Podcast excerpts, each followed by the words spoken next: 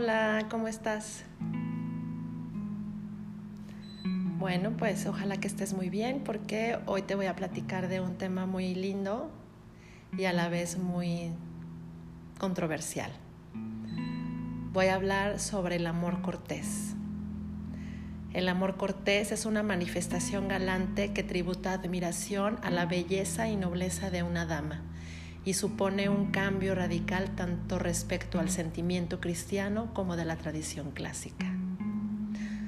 Los comienzos del amor cortés se localizan a finales del siglo XI, o sea, en la Edad Media, en las cortes de Aquitania, Provenza, Champaña, Borgoña y Sicilia.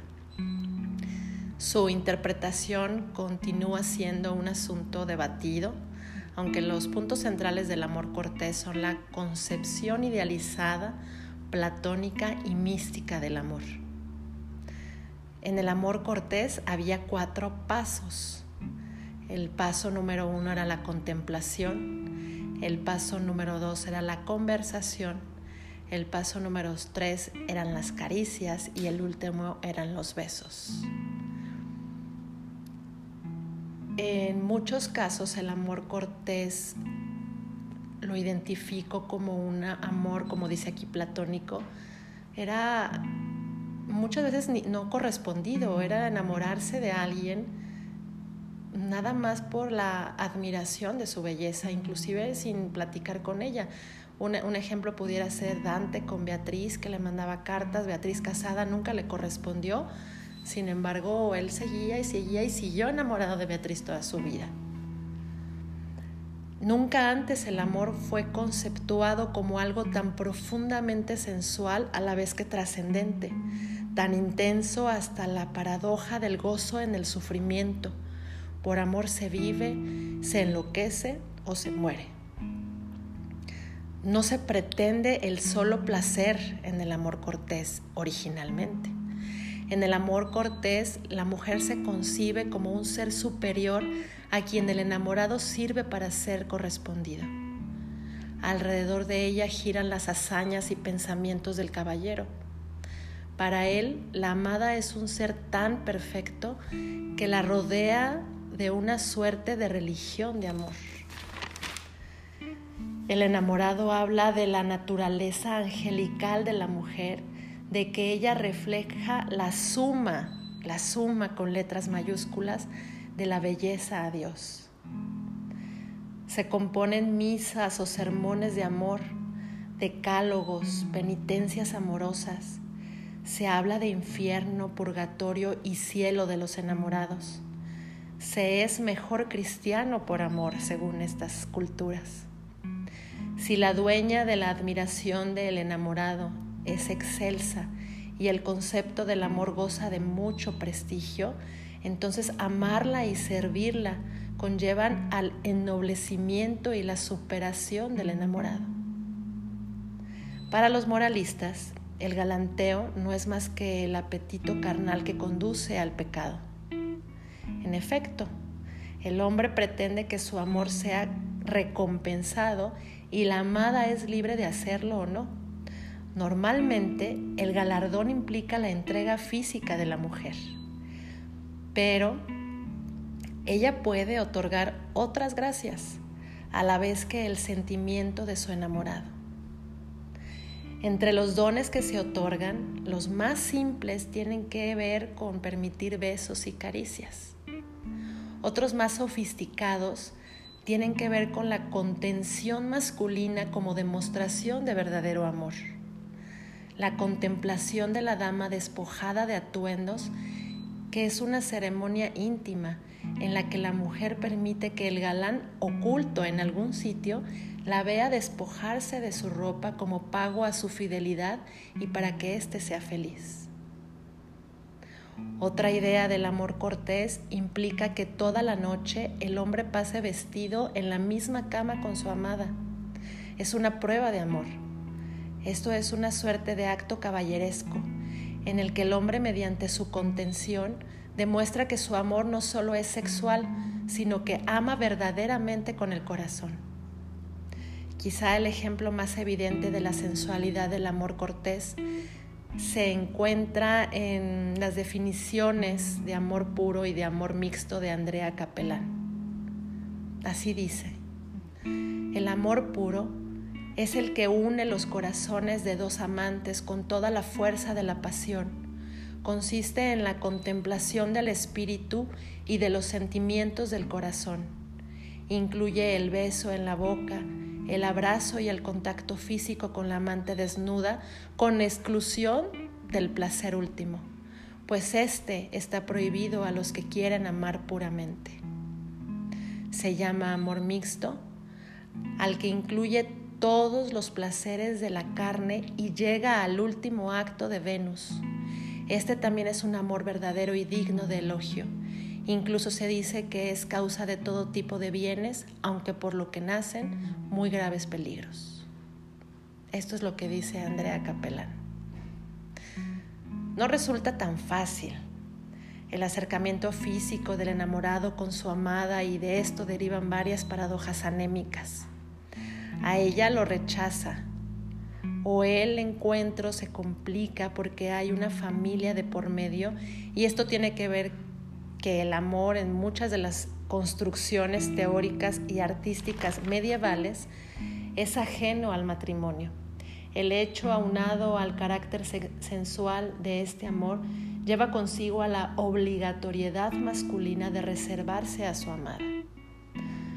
No siempre se disocia el amor del matrimonio, sin embargo, lo más frecuente es lo contrario.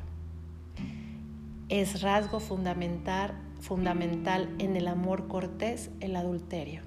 Esa es otra corriente también del amor cortés.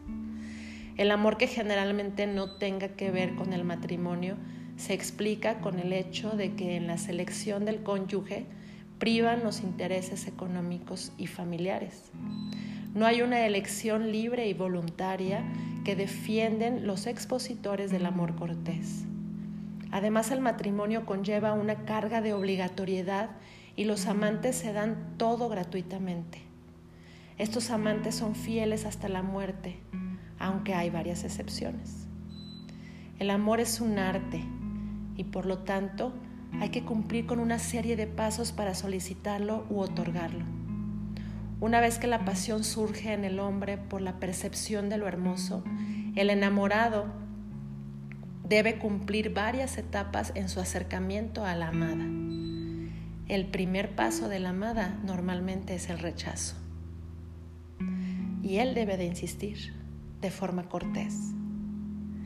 El amor puede enfermar a quien lo sufre. Si la persona amada no lo corresponde, esto produce una enfermedad que deriva del deseo sexual insatisfecho y es del tipo mental. Presenta además de la melancolía otros trastornos físicos. En este tiempo hay escritos que dicen que los que sufren de esta enfermedad de desamor pierden el sueño, el comer, el andar, sufren de suspiros llorosos. Si ayer cantaban canciones de amor, comienzan a llorar, a entristecer y luego comienzan a reír y cantar.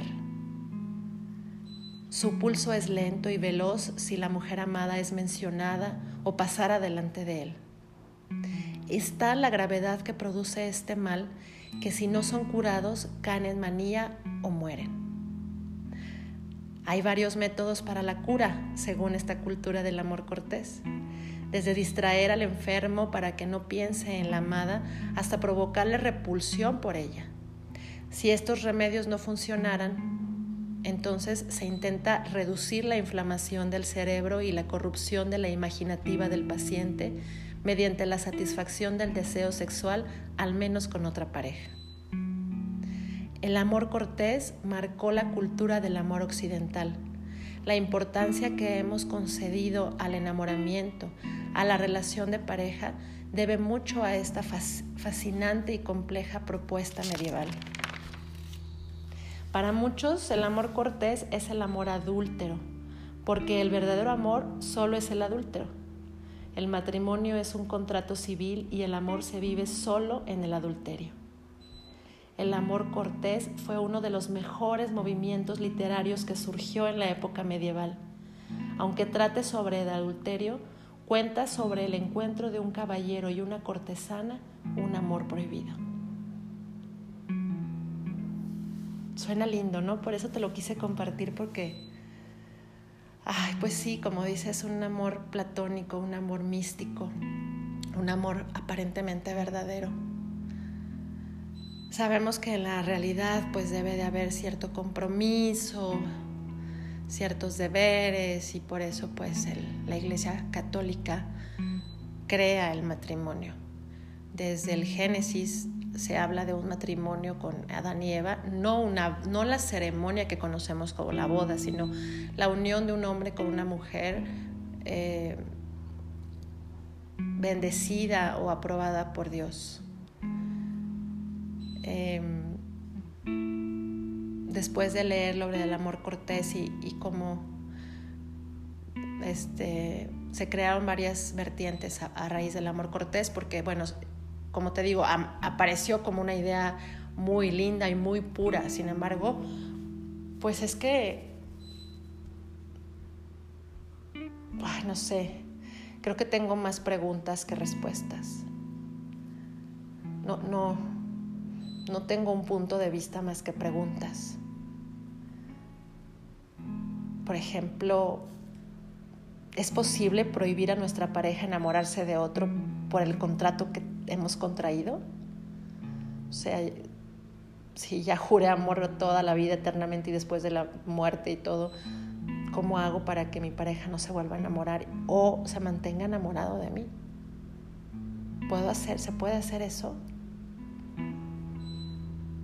¿Cuántos hombres o mujeres deberíamos de tener? ¿Lo correcto es uno o una?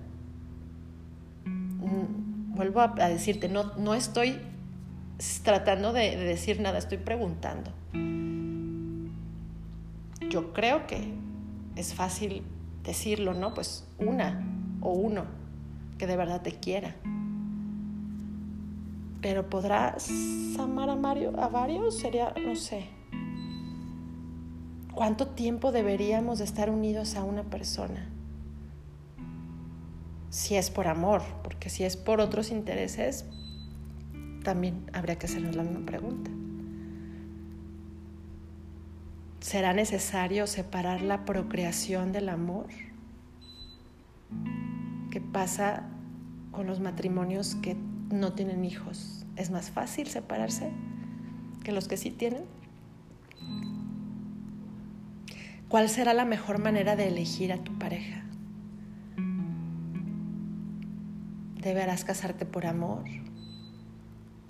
¿Por pasión? ¿Por interés? ¿Por conveniencia? ¿Por cumplir las leyes de tu comunidad? ¿Se puede deshacer ese juramento amoroso del matrimonio? ¿O habría que hacer una renovación permanente? Porque qué aburrido donde hay garantía de que siempre te van a amar porque hay un contrato. ¿Eso es amor? Cuando tienes la garantía aparente, porque realmente no hay una garantía de nada, pero cuando tienes la aparente garantía y juramento de alguien que siempre va a estar contigo, si lo llegara a cumplir, lo cumple por amor.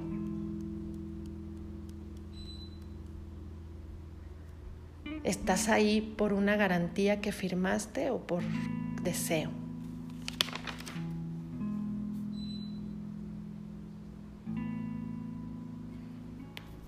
Entonces, bueno, yo supongo que todas estas ideas se la pensaron todos los los de la época medieval y por eso crearon el amor cortés, que en mi opinión, ahora sí en mi opinión, no, no es completamente malo ni completamente bueno como siempre, ¿no? Tiene cosas muy interesantes y algunas que no sé, no sé, a lo mejor más adelante en algunos años pueda contestar. Te dejo pensando. Gracias por escucharme. Donde quiera que estés, te mando un abrazo. Gracias.